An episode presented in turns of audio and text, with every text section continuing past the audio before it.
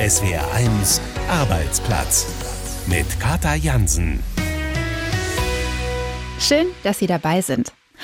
Eine Einmalzahlung im Dezember und ein Preisdeckel ab dem Frühling. So sollen nach dem Vorschlag der Expertenkommission ja nicht nur Verbraucher, sondern auch viele Unternehmen in der Energiekrise entlastet werden. Wir haben einen Handwerksbetrieb besucht. Dort mahnen sie, diese Hilfen, die kommen viel zu spät. Da hören wir gleich genauer hin. Außerdem sprechen wir mit einem Tarifexperten darüber, ob uns mit den aktuellen Tarifverhandlungen eine Lohnpreisspirale droht. Und unser Arbeitsrechtler schaut sich einen Fall genauer an, bei dem ein Lagerlogistiker bis zu 30 Kilometer am Tag laufen muss. Horrende Gasrechnungen, ungewisse Zukunft. Viele Unternehmer fragen sich momentan, wie sie die kommenden Monate eigentlich überstehen sollen. Gespannt haben sie auf die Vorschläge der Expertenkommission zur Gaspreisbremse gewartet. Hoffnungsvoll. Ergebnis? Für mittlere und kleine Betriebe eine Abschlagszahlung im Dezember und ein Preisdeckel ab dem Frühjahr. Viel zu spät, mahnt unter anderem das Handwerk. Wolfgang Brauer berichtet. Auftragsannahme beim Autohaus Löhr und Becker in Koblenz. Normalerweise geht hier das Hallentor im Minutentakt auf und zu, weil ständig Fahrzeuge raus und reingefahren werden. Seit einigen Tagen aber steht das Tor weit offen, erklärt Firmengeschäftsführer Rolf Schwammkrug. Normalerweise hätten wir in der Jahreszeit jetzt die Hallentore geschlossen und hier würde die Heizung brummen.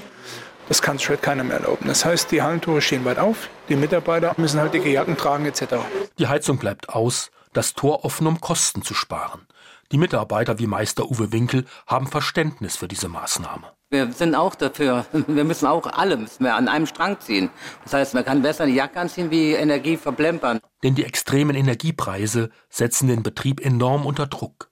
Geschäftsführer Rolf Schwammkrug hatte auf den Vorschlag der Gaskommission gehofft, doch ein Preisdeckel erst im Frühjahr kommt viel zu spät, findet er besonders für die Kleinen. Die Betriebe, die jetzt schon am Knausern sind und wirklich spitzen und rechnen müssen, die werden im Moment im Regen stehen gelassen. Der klassisch mittelständige Betrieb, also ich habe noch eine Betriebsstätte in Andernach beispielsweise mit 20, 22 Mitarbeitern, diese Betriebsgröße ist eigentlich die, die am stärksten betroffen ist. Auch Anja Obermann von der Handwerkskammer in Hessen hätte sich schnellere Hilfen gewünscht. Für viele gerade energieintensive Handwerksbetriebe kommt der Gaspreisdeckel ab März zu spät. Januar und Februar sind zwei Monate, wo wir wirklich auch schon Hilfe brauchen und dies auch zu überstehen gilt. Daher fordern wir eine Art Brücke, eine Hilfsbrücke, um wirklich über die nächsten Monate, über die entscheidenden Monate im Winter zu kommen. Unterdessen versuchen Rolf Schwammguck und seine Mitarbeiter, so viel Energie wie möglich einzusparen. Klar ist aber auch, das hat Grenzen. In der Lackiererei beispielsweise müssen die Kabinen mit Gas auf 80 bis 200 Grad aufgeheizt werden. Eine Alternative gibt es nicht. Und auch die Druckluftanlage braucht jede Menge Strom. Wir haben in den vergangenen Jahren zwischen 6.000 und 8.000 Euro im Monat an Stromkosten. Im Moment sind wir beim fünffachen bis sechsfachen. Wir wissen ja noch nicht, wo geht die Reise hin. Das macht mir insofern schlaflose Nächte, weil es ist eine Art Teufelskreis. So geht es in der Branche gerade vielen. Sollten keine weiteren Finanzhilfen kommen, dann befürchtet Rolf Schwammkrug, dass etliche Kfz-Betriebe den Winter nicht überleben werden. Ja, Definitiv. Mehr wie jetzt schon abgesehen wird. Definitiv. Als Ausgleich für die hohen Preissteigerungen gehen die Gewerkschaften jetzt in die Vollen. Verdi und der Deutsche Beamtenbund fordern 10,5 Prozent mehr Geld bzw. ein Lohnplus von mindestens 500 Euro im Monat für die Angestellten von Bund und Kommunen. Die IG Metall will 8 Prozent mehr für die Beschäftigten in der Metall- und Elektroindustrie. Doch auch in der zweiten Tarifrunde in Baden-Württemberg haben die Arbeitgeber kein Angebot vorgelegt. Es zeichnen sich also knallharte Verhandlungen ab. Reinhard Bisping über viele Jahre Tarifexperte bei der gewerkschaftsnahen Hans-Böckler-Stiftung. Sind diese hohen Lohnforderungen aus Ihrer Sicht eigentlich gerechtfertigt? Ja, die sind gerechtfertigt. Sie haben eine vernünftige Grundlage und die liegt darin, dass die Preise, die Lebenshaltungskosten enorm gestiegen sind. Wir rechnen in diesem Jahr mit einer Preissteigerungsrate im Schnitt von 8 Prozent. Und wenn man sich die bisherigen Tarifabschlüsse für 2022 anschaut, dann gibt das gerade mal ein tarifliches Plus von 2,9 Prozent. Das heißt, die Beschäftigten verlieren enorm an Einkommen, an realem Einkommen. Und von daher ist auch die Erwartungshaltung für die kommende Tarifrunde, Sie haben die beiden großen ja genannt, durchaus vernünftig. Es gibt eine Grundlage für diese Forderung, wobei man natürlich weiß, aus den Forderungen werden nicht immer eins zu eins Tarifabschlüsse. Jetzt verweisen die Arbeitgeber natürlich ihrerseits auf gestiegene Kosten für Energie. Die öffentlichen Kassen sind leer, in Handwerk und Industrie drohen Pleiten. Können Arbeitgeber solche Lohnsprünge gerade überhaupt wegstecken? Ich denke, da muss man einen Blick auf die einzelnen Branchen werfen. Es ist ja keineswegs so, als wenn alle Branchen, über die wir im Moment reden, in einer schweren Krise alle Unternehmen sind. Wir wissen aus Unternehmensbefragungen in der Metall- und Elektroindustrie, dass viele Unternehmen in der Vergangenheit sehr gute Gewinne gemacht haben und auch die aktuelle Auftragslage nicht schlecht ist. Dasselbe gilt auch für die chemische Industrie, in der ja auch verhandelt wird. Das heißt, wir reden nicht mit einer insgesamt kränkelnden Branche, sondern die Unternehmen sind grundsätzlich in einer guten Verfassung. Es gibt auch kein Grundrecht auf eine festgesetzte Gewinnmarge. Wenn die dann geringer ausfallen, dann ist das im Zweifel auch vertretbar. Das heißt also von daher sind die Gewerkschaften aus meiner Sicht gut beraten, ihre Forderungen zunächst mal auch mit Nachdruck zu vertreten. Aber läuft das nicht irgendwann auf eine Lohnpreisspirale hinaus? Die höheren Lohnkosten, die werden zwangsläufig zu höheren Preisen führen, was dann wiederum als Begründung herhalten muss für die nächste hohe Lohnforderung. Also ich denke, dass das kein Automatismus ist. Es ist keineswegs so, dass jede Lohnsteigerung automatisch auch in steigenden Preisen ankommen muss. Das ist das Erste, was man auch in der Praxis durchaus beobachtet, dass das nicht der Fall ist. Das Zweite ist, aller Erfahrung nach werden die Tarifabschlüsse nicht so hoch ausfallen wie die gewerkschaftlichen Forderungen. Und man muss auch eines dabei berücksichtigen, viel problematischer als eine mögliche vorübergehende Preissteigerung, die aber nicht in einer dauerhaften Spirale enden muss, viel problematischer ist, wenn wir zu geringe Lohnabschlüsse hätten. Denn wir haben eine absehbare Rezession. Wenn dazu eine schwache Lohnentwicklung kommt, dann haben wir auch eine schwächere Nachfrage. Wir haben dann eine schrumpfende Wirtschaft und höhere Arbeitslosigkeit.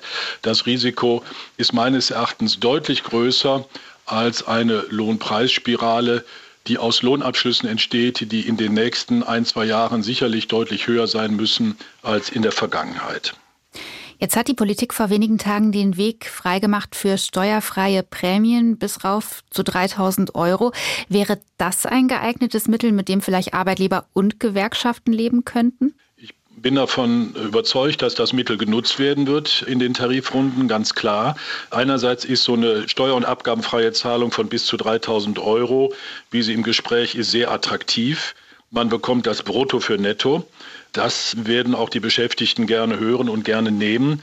Andererseits, es ist eine Einmalzahlung.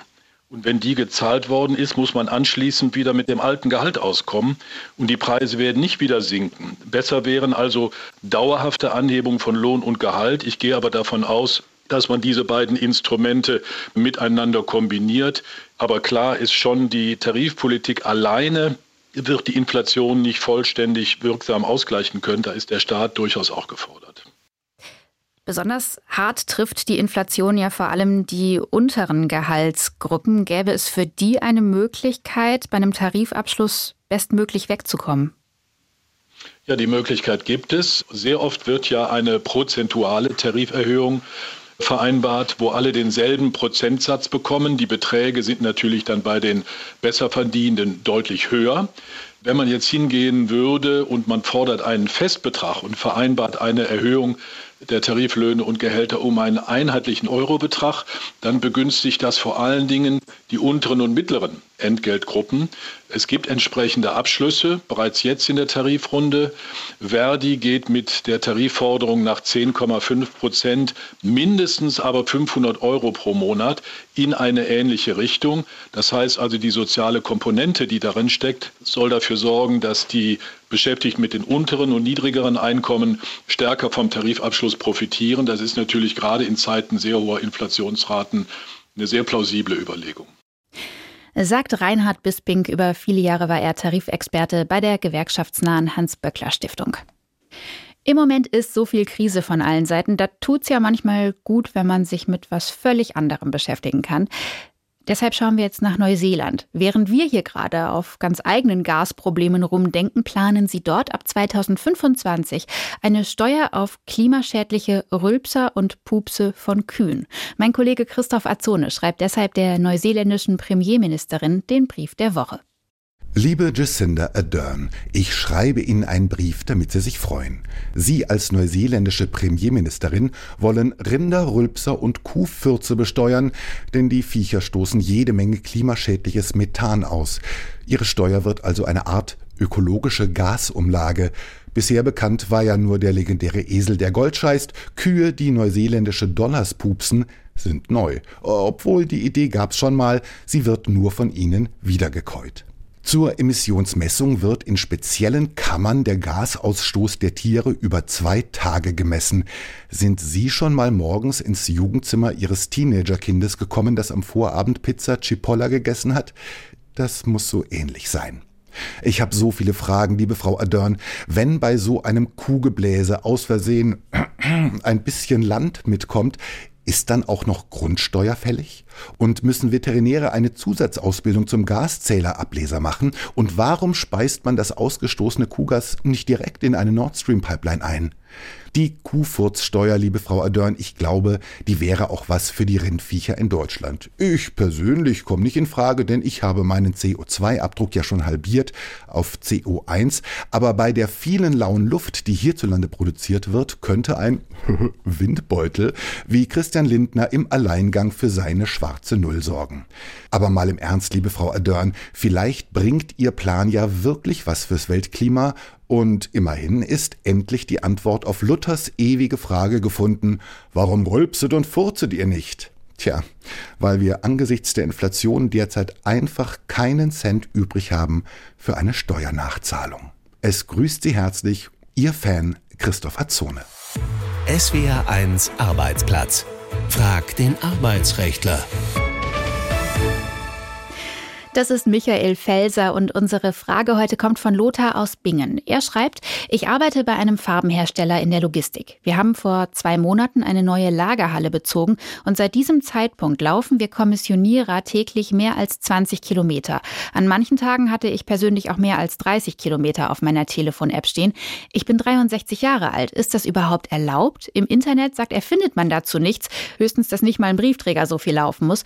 Meine Kollegen, schreibt er, sind allesamt jünger als als ich, im Durchschnitt vielleicht so 25 bis 28 Jahre alt. Spannende Frage, Herr Felser, wie sieht es aus? Ja, grundsätzlich ist Bewegung gesund, aber hier geht es ja um mehr als einen Halbmarathon und das in dem Alter. Also das halte ich auf jeden Fall für gesundheitlich bedenklich. Es ist ja so, dass der Gesetzgeber nicht von Arbeitnehmern verlangt, dass sie ihre Gesundheit für den Arbeitgeber aufs Spiel setzen. Das steht auch in keinem Arbeitsvertrag und Tarifvertrag.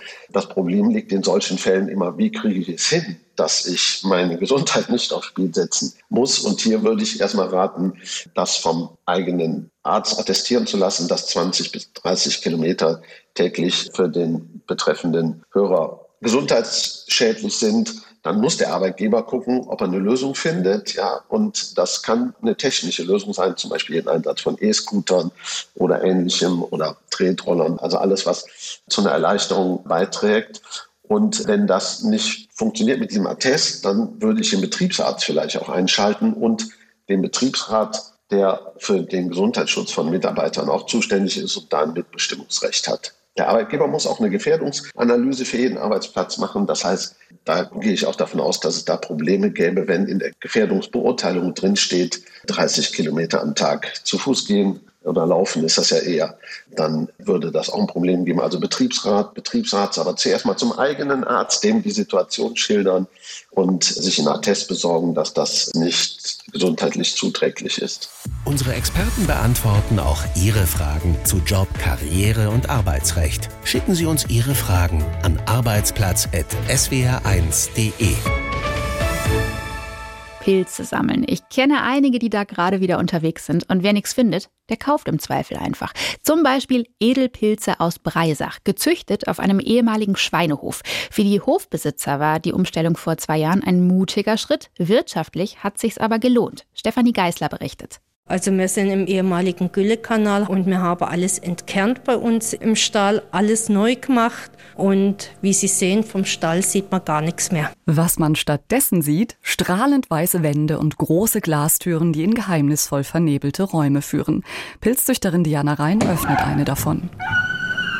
Das sind jetzt unsere Shiitake-Pilze, ist jetzt mitten in der Ernte drin. Die brauchen sehr lang, also wie Sie sehen, Ein bisschen sieht es hier aus wie in einem futuristischen Labor.